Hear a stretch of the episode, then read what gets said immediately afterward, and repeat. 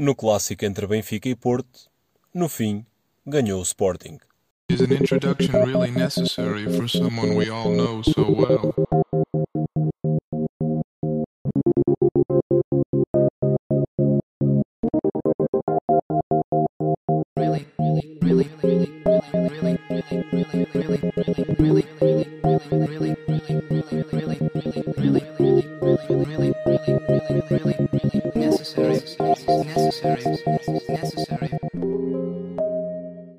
Semana de clássico que decidia a entrada na Champions ou o segundo lugar no nosso campeonato, que por sinal daria acesso direto à Champions. Um clássico entre Benfica e Porto, que terminou com um empate, algo que não surpreende, porque todos os jogos grandes esta época têm dado empates, seja entre Porto e Benfica, seja entre Porto e Sporting. Até agora, em 2, 4, 5 jogos grandes, apenas uma vitória para o Sporting, frente ao Benfica, em Alvalade. De resto, dois empates entre Porto e Sporting, dois empates entre Benfica e Porto, e resta saber o resultado do, do sexto jogo grande, que será este Benfica Sporting na, na penúltima jornada do campeonato. Um clássico marcado pela, pela tensão, pós-jogo, uma vez mais, em torno da arbitragem, numa questão que nem se percebe bem, porque não foi certamente pela arbitragem que foi um mau jogo, porque o que é criticado, o, o árbitro decidiu, em muitos casos, deu, decidiu até a favor do, do Benfica e reverteu as sinaléticas ou as suas opções, porque o vídeo-árbitro fez sinal de que, de facto, os lances não estavam em conformidade. E as repetições na televisão mostram que os lances não estavam em conformidade. Sejam os dois penaltis a favor do Benfica que foram revertidos, seja o golo, já nos instantes finais, que também foi revertido. Toda a gente se queixa muito da. E esse sim é o ponto fundamental. A expulsão poupada ao, ao Pep por, uh, por entrada sobre o Seferovic. Essa sim é flagrante porque nem 5 ou 6 minutos depois, ao contrário, quando o Seferovic pisa o, o Pep, recebe a indicação de cartão amarelo. E se o árbitro viu esse lance, e foi um lance muito, muito, muito semelhante ao que tinha acontecido anteriormente entre Pep e Seferovic, que, por acaso, daria o segundo amarelo ao Pep e consequente expulsão, o que deixaria o Benfica a jogar contra 10 nos últimos 20, 15 minutos, últimos 15, 20 minutos do jogo, e o árbitro a não mostrar esse segundo amarelo e a não expulsar Pep. E no lance a seguir, no lance em que Pep faz exatamente o que Seferovic uh, tinha feito, uh, recebe o cartão amarelo. Esta dualidade de critério neste lance, sim, é contestável, não abona a favor de Artur Soares Dias, mas, no cômodo geral, não foi pela arbitragem que, um, os adeptos do Benfica se podem queixar de do Benfica ter perdido, e dois, os adeptos do Porto também se devem queixar do Porto não, não ter conseguido ganhar. Portanto, um jogo que terminou empatado 1 a 1, um Benfica que se apresentou muito mais forte no início da primeira parte. Esta fortaleza durou cerca de 15, 20 minutos e depois o Porto a tomar novamente conta das rédeas do jogo e, e, e, a tomar conta do jogo. Depois o Benfica ressurgiu ali num período na segunda parte. Porto novamente por cima a partir dos 60 minutos, que coincidiu com uma alteração tática do, do Jorge Jesus, treinador do Benfica. Já vamos falar daqui a 2, 3 segundos. E depois o Porto a chegar ao empate já, já perto, a, a meio, a meio da segunda parte. O Benfica quase, quase a garantir a vitória que aproximaria a equipa encarnada de, da luta pelo segundo lugar, porque o Benfica, em caso de vitória, ficaria a um ponto do Porto, bastava um qualquer escorregão e uma consequente vitória do Benfica para o Benfica passar para segundo lugar. Este resultado dita que o Benfica fica praticamente sem qualquer hipótese de alcançar o segundo lugar do campeonato e, consequente acesso direto à Champions. Dita também que o Porto fica em lugar de, desse acesso direto e é quase uma machadada final nas suas aspirações ao título. E, mais importante que tudo, deixa o Sporting a um ponto de ser campeão nacional este ano, neste ano atípico que todos vivemos, que o futebol em geral viveu. Sporting precisa apenas de um empate no seu jogo, isto se antes o Porto ganhar na recepção ao Farense. Porque se o Porto não, não ganhar ao Farense, amanhã o Sporting pode ser campeão no, no sofá. Relativamente a este jogo do Benfica contra o Porto, ambas as equipas já apresentarem os 11 mais prováveis, os 11 mais fortes para, para este jogo. Benfica, como vem sendo habitual nestes jogos grandes, a apostar no sistema 3 centrais, novamente com Otamendi, Lucas Veríssimo e Vertonghen na linha, na linha recuada. O Porto igual a si próprio, numa linha de, de 4-4-2, com Marega e Taremi na frente. Estes dois homens têm perdido algum fulgor na frente de ataque do Porto. É interessante ver como o Taremi começa meio acanhado a época, depois ganha o seu lugar e faz tremendas exibições e agora, para o fim, a perder algum gás, já depois daquela atuação em Turim contra os Juventus, Taremi a perder algum gás, a fazer poucos golos, a ser pouco preponderante, mas ainda assim a manter o seu lugar. Em contrário, temos tido Tony Martínez na equipa do Porto, que tem feito golos, tem decidido jogos, tem entrado bem, tem mostrado trabalho. Claro, qualquer jogador precisa do seu período de adaptação. Certamente Tony Martínez precisou, precisou do, do dele, ele que é um, um belíssimo jogador. Do lado do Benfica, um 11 sem, sem grande surpresa, o melhor 11 disponível. Talvez a grande surpresa tenha sido a inclusão do Pizzi no, no 11 titular. Pizzi já não era titular há, há alguns jogos, até tinha perdido esse estatuto invariavelmente para Tarabt ou para Gabriel, mediante a ausência ou, ou a disponibilidade de, de Weigl. Mas Pizzi, em grande parte dos últimos jogos, a saltar do banco, desta vez a, a assegurar o lugar de titular o Benfica começou bem o jogo, começou dominante, primeiros 15, 20 minutos muito dominantes. Rafa, muito veloz, muito acutilante nas, nas, nas suas ações, principalmente a procurar o espaço na, na defesa do Porto. Porto, igual a si, a jogar com uma, com uma defesa muito subida e a permitir que Rafa pudesse, pudesse fazer estes movimentos. O golo surge exatamente de um lance em que a defesa do Porto tenta defender alto. Everton, ali com a bola uh, a meio do terreno do Porto, solta bem no drible, recebe o passe e depois uh, a surpreender Marquezine, porque naquela situação 9 em 10 jogadores tentam a foicinha para o poste mais distante e Everton coloca a bola no, no primeiro poste. É notório na repetição que Marquezine é apanhado fora de pé porque está-se a fazer para um lado e a meio do movimento percebe que a bola vai, vai, vai para o seu posto mais próximo e tem que reverter o, o movimento do corpo e Marquezine a ser, batido, a ser batido Everton a fazer, a fazer um zero resultado que se manteria até ao intervalo e depois durante a segunda parte. No decorrer da segunda parte, Jorge Jesus tira faz uma dupla substituição e um dos jogadores que sai é Weigl. A partir deste momento, o Benfica, e segundo a minha análise, o Benfica perde o meio campo, porque coloca Gabriel, coloca Tarabt e cria ali um problema, cria um buraco a meio campo, porque nenhum deles defende bem, nenhum deles ataca bem e nenhum deles compensa bem.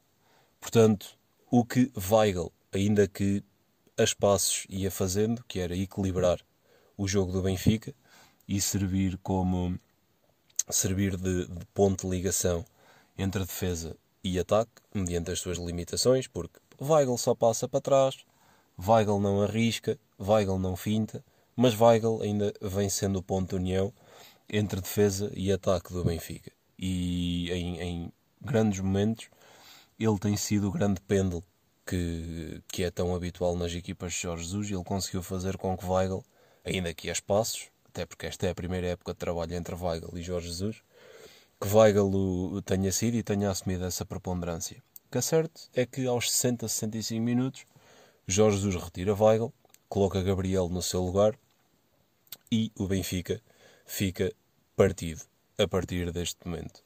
Um sinal dessa, dessa, dessa quebra é o gol que surge pouco depois dessa substituição. Na altura do gol é precisamente Tarabt, o homem que é batido na, na esquerda, por João Mário, ele que entrou muito bem, que vinha sendo preparado toda a semana para, para este jogo, saltou do banco para ser uma peça importantíssima na obtenção do, do empate por parte do Futebol Clube do Porto. João Mário a bater Tarabt no drible, Tarabt foi à queima, geralmente com jogadores desta qualidade técnica, quando se vai à queima, é meio caminho andado para, para perder o lance e ali um qualquer cruzamento iria pôr a, a defesa do Benfica em sentido. Esse cruzamento é feito, é bem tirado. Uribe ali na zona de penalti a bater a bola, sem hipótese para Elton Leite. E onde está Gabriel nessa, nessa, nesse lance? A marcar os defesas do, do Benfica. O Benfica que nesse lance apresentava uma, uma defesa em linha, ninguém percebeu bem quem é que estava a marcar quem. Uribe, inteligentíssimo, a dar um passo atrás, a receber o passo de João Mário e a colocar a bola no fundo, no fundo das redes. 1-1, um, resultado final. Sérgio Conceição, uma vez mais, a não ir à conferência de imprensa. Será sinal da sua saída? Será já a sua despedida? Será sinal de algum, de algum desgaste? interno, algum desgaste com a comunicação social, com a pressão a que vem, sido, a que vem sendo submetido? Talvez. O que é certo é que o futebol merece um bocadinho mais respeito, os intervenientes pós-jogo merecem um bocadinho mais respeito, também merecem respeitar mais o jogo, principalmente comunicação social, principalmente este painel de comentadores que pela nossa televisão fora porque consomem a arbitragem, consomem tudo o que é polémica. Três quartos de hora depois do jogo ter terminado, imagens exclusivas que mostravam Sérgio Conceição a não cumprimentar Jorge Jesus e as imagens não, não aparentavam nada de grave. Simplesmente dois treinadores que ainda não tinham enterrado o machado do, do, das declarações que tinham havido na, na primeira volta no Dragão. Nada de mais, não discutiram, mas segundo aquele canal, já um grande caso, já algo para debater, o que é que teria acontecido, se teria havido discussão, não abona a, fav a favor do nosso futebol, não abona a favor da nossa, da nossa cultura futebolística e não pode ser este o ambiente em torno, em torno do futebol. Um ambiente tóxico, um ambiente em que se aproveita qualquer coisa para fazer, para fazer capas, para fazer cabeçalhos, para fazer rodapés e a arbitragem, ou aquilo que se queixa da arbitragem, tem sido lenha para queimar nesses, nesses, nesses programas. Como já foi dito, empate 1 a 1, um resultado que beneficia sobremodo o Sporting, porque foi o grande vencedor deste jogo entre, entre Benfica e Futebol Clube do Porto. Como já foi dito, com este resultado, Sporting fica a um curto, curto, curto ponto de, de, se tornar campeão, algo que já não acontece quase há duas décadas. Sporting a beneficiar não só deste resultado, mas também do trabalho próprio na, na, na Vila dos Arcos, porque algumas horas antes tinha vencido o, o Rio Ave, tinha ido ao Rio Ave e tinha vencido o Rio Ave por 2-0 numa boa exibição do, do, do Sporting. Esse resultado colocava pressão e colocava algum, alguma preponderância do lado, do lado do Porto, porque se via obrigado a ganhar na luz para manter a perseguição ao, ao primeiro lugar. Não aconteceu. Sporting a conquistar os três pontos, depois a conquistar mais alguns pontos percentuais de espírito na, na, no embate entre Benfica e Porto, nesse, nesse empate e o Sporting a um curto, curto ponto de se, tornar, de se tornar campeão nacional e de quase 20 anos depois poder sair novamente à rua para festejar algo que pode acontecer já na noite da manhã, porque o Porto recebe o Feirense e se não ganhar o Sporting amanhã é matematicamente é campeão.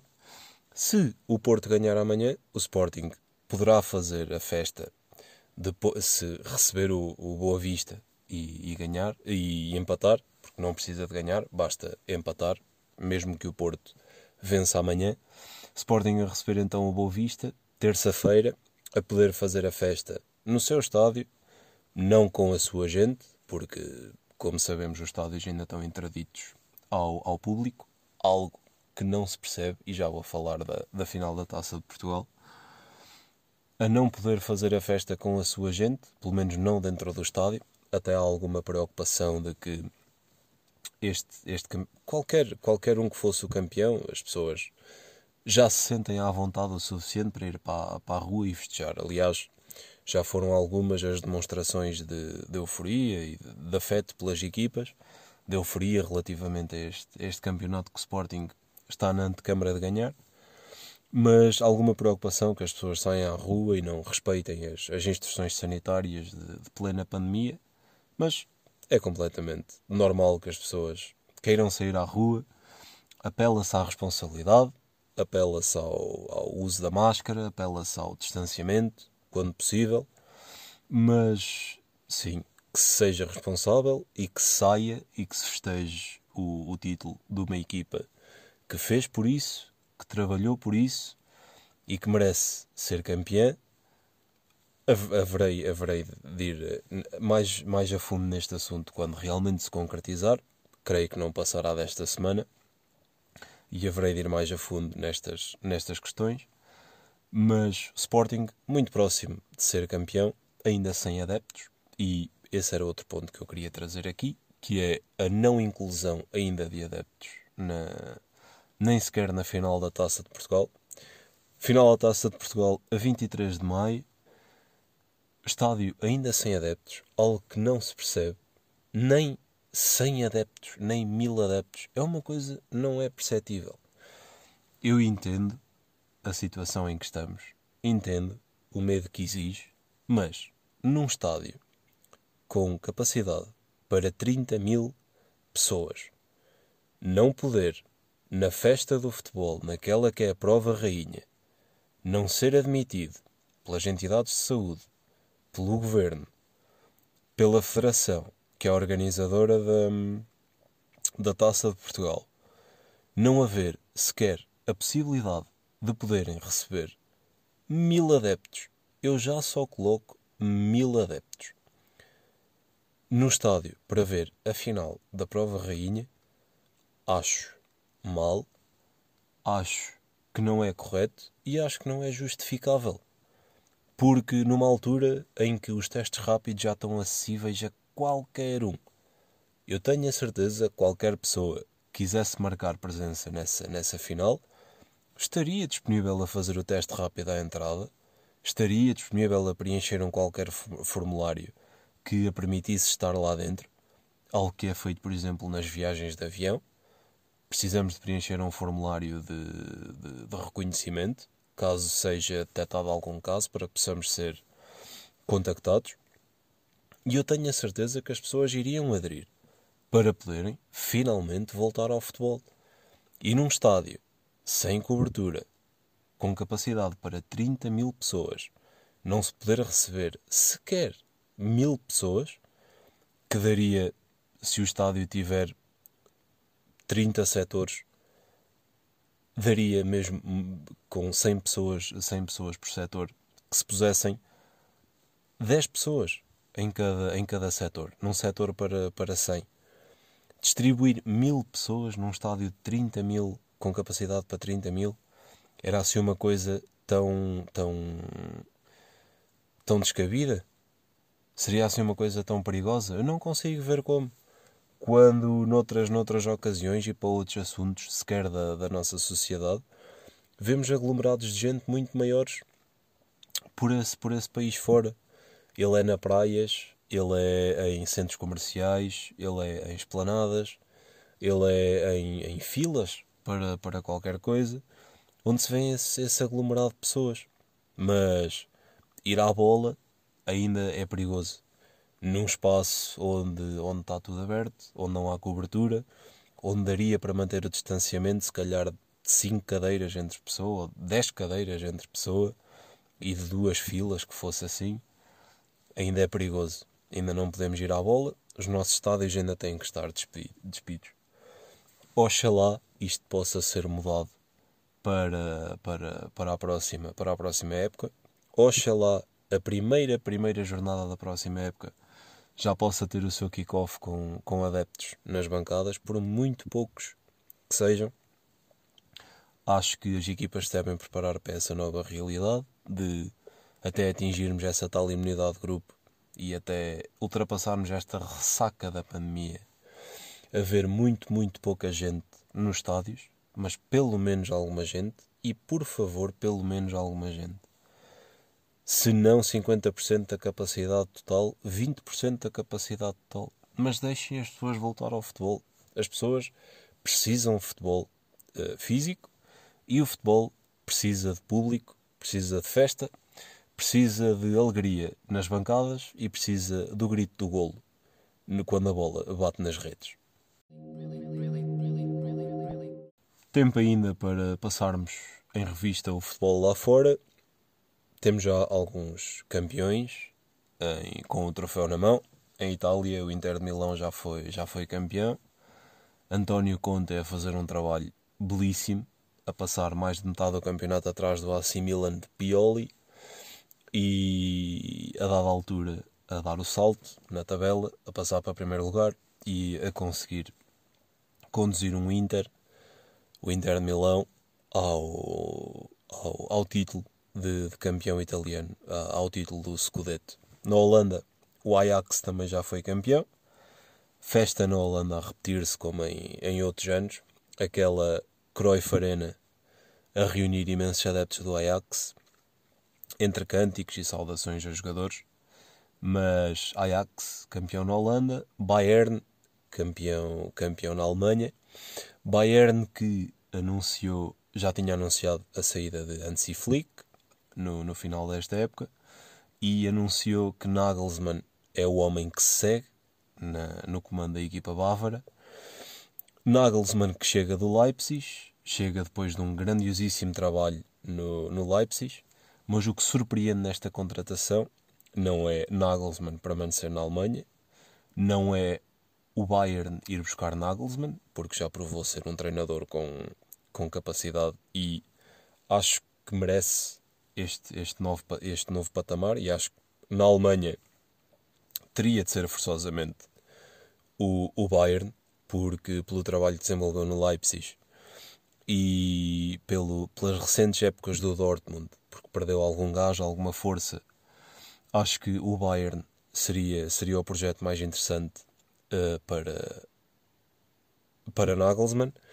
Ainda que o Bayern aparente ser aquela equipa que tal como o Paris Saint-Germain vinha sendo agora em, em França, o Bayern parece o, o pinheiro de, de, folhas de folha, de folha alemã porque seca tudo à sua volta.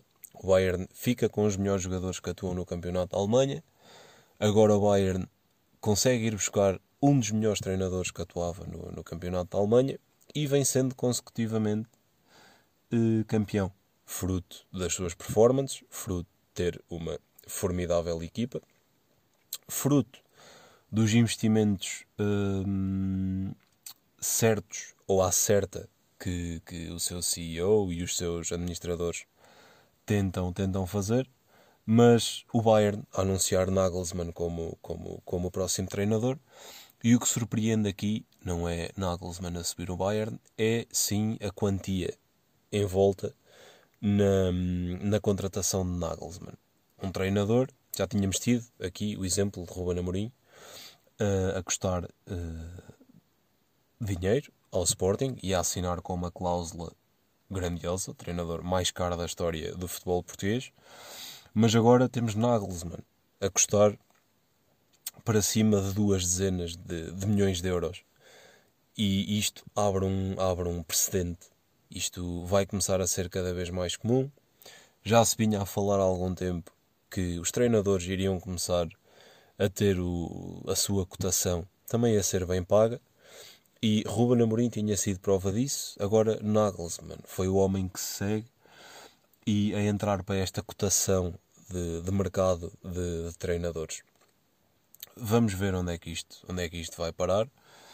Na minha opinião, vai ser cada vez mais, mais comum, principalmente em, nestes casos em que os treinadores ainda são jovens, tanto Nagelsmann como Ruben Amorim estão, estão abaixo dos. Se não estão abaixo dos 40 anos, estão muito, muito próximos apenas dos 40 anos, ou seja, são dois treinadores muito, muito jovens, dois treinadores com muitos, muitos anos de futebol pela frente e dois treinadores com uma enorme qualidade de trabalho, com, uma, com um enorme conhecimento futebolístico, com uma enorme perspectiva de, de futuro. Portanto, estes valores, estes treinadores mais jovens, sim, vão custar dinheiro. Vai ser normal, aparentemente, vermos as equipas pagarem dinheiro pelos treinadores, porque os treinadores agora também já assinam contratos com cláusulas de rescisão. E a questão que se coloca é: será correto pagar assim tanto por treinadores? Fica a questão. Eu não tenho uma resposta para esta questão, porque também não acho que seja correto pagar tanto dinheiro no, no mercado de jogadores. E o que é certo é que isso é feito. Já ascendemos às, às, à centena de milhão para, para contratar jogadores. E com as, as transferências de João Félix, de Neymar, de, de Cristiano Ronaldo, de Van Dijk, de, com essas transferências, vai cada vez ser mais usual ver jogadores a custar 100 milhões, e 90 milhões, e 80 milhões, e o que há 10, 15 anos seria muito dinheiro por, por uma contratação de 20, 25 milhões, hoje em dia começa a ser quase hum, aquele que custou 75, ok, normal, é o preço. 80, ok, normal. 100, hum, já há deles a custar 200. E acho que este está a ser. É, o futebol vem sendo comércio, o futebol vem sendo indústria, o futebol vem sendo negócio.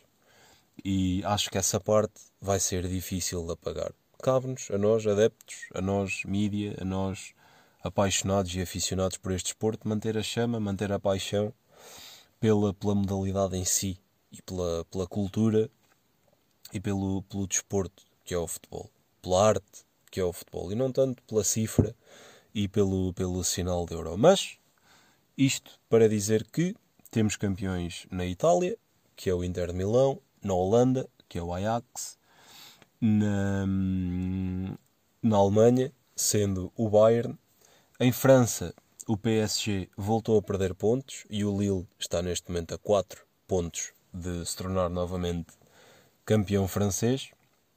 O Lille de José Fonte, Checa, Renato Sanches, a poder ser, a poder ser campeão na, em França, esta época.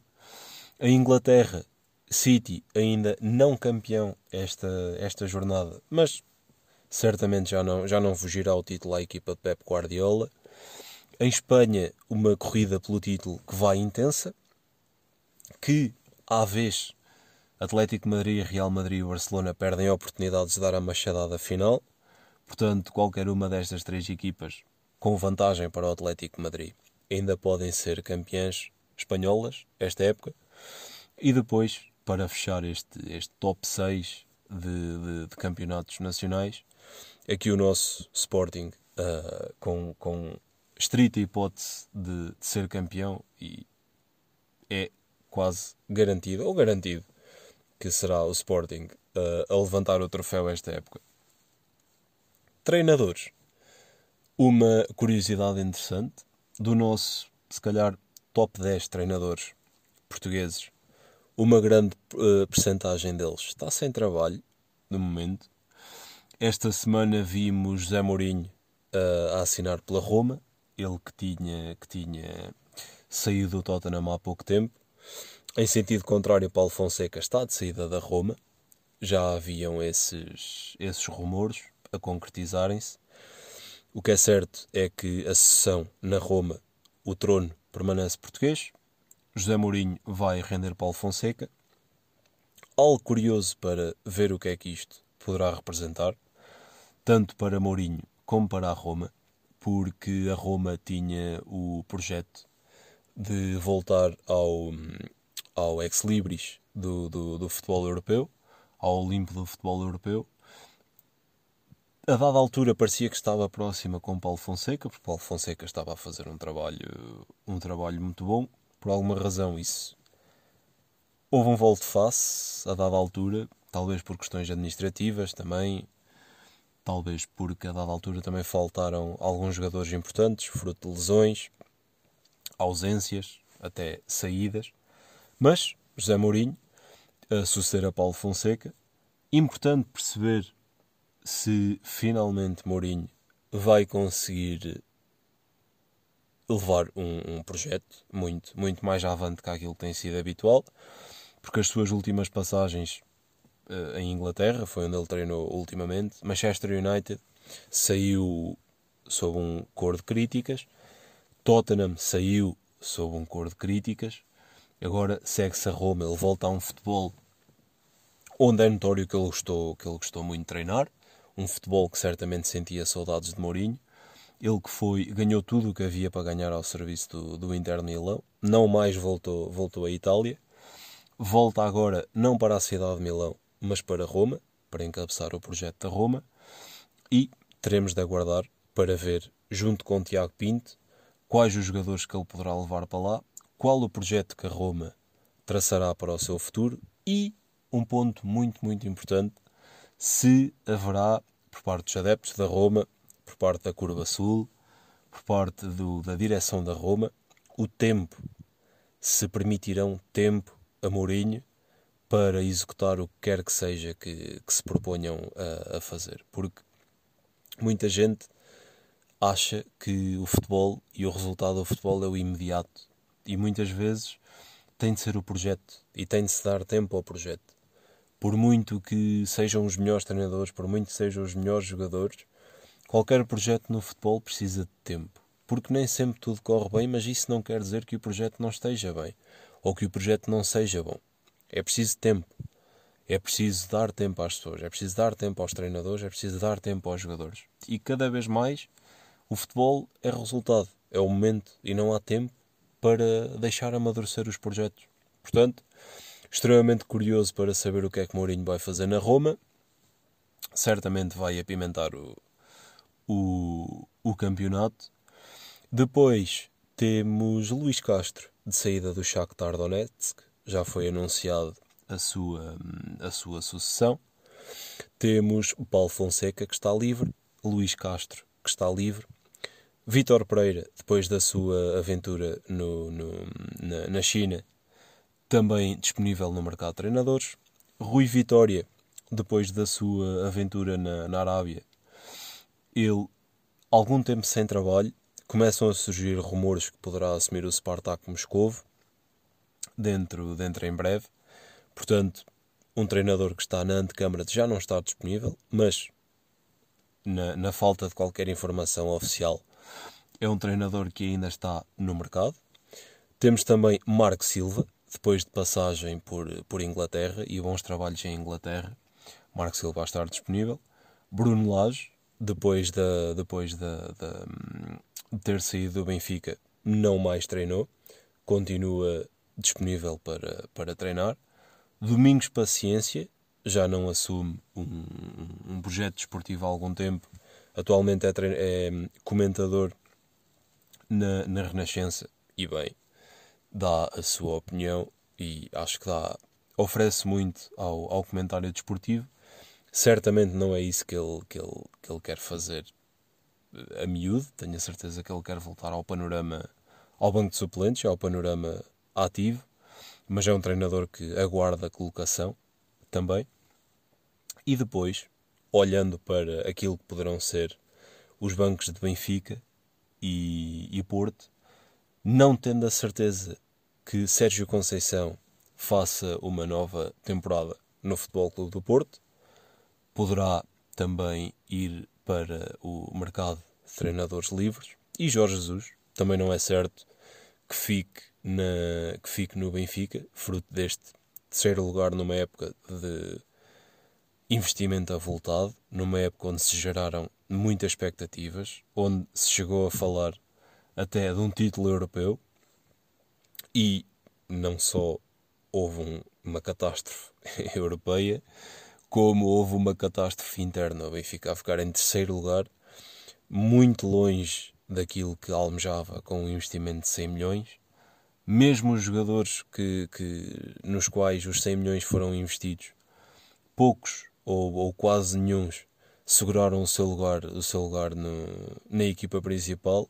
O mais caro deles não, nem por isso joga tanto quanto isso. Darwin é muito mais opção quando a saltar do banco do que a jogar a, jogar a titular. E não é certo também que Jorge Jesus fique, fique no comando do Benfica. Portanto, algum interesse para ver já seria um, um verão de, de, enorme interesse por causa do, do euro e porque é verão de euro.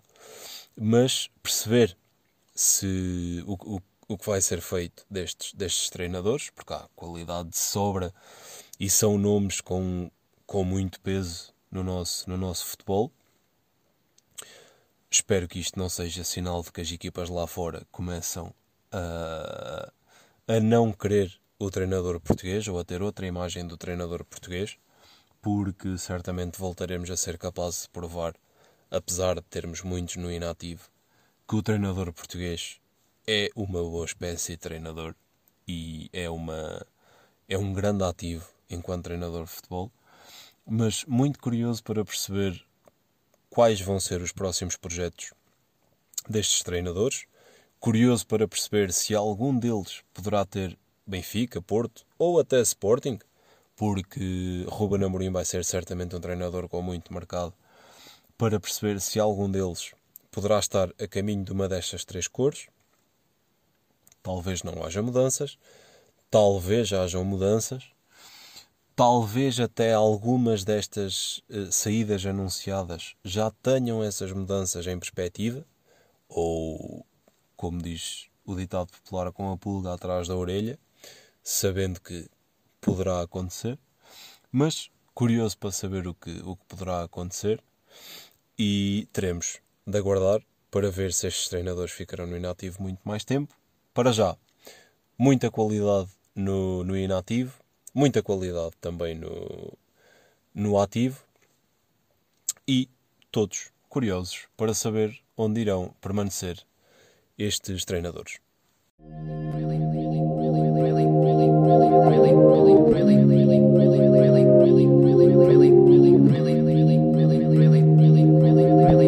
Yes.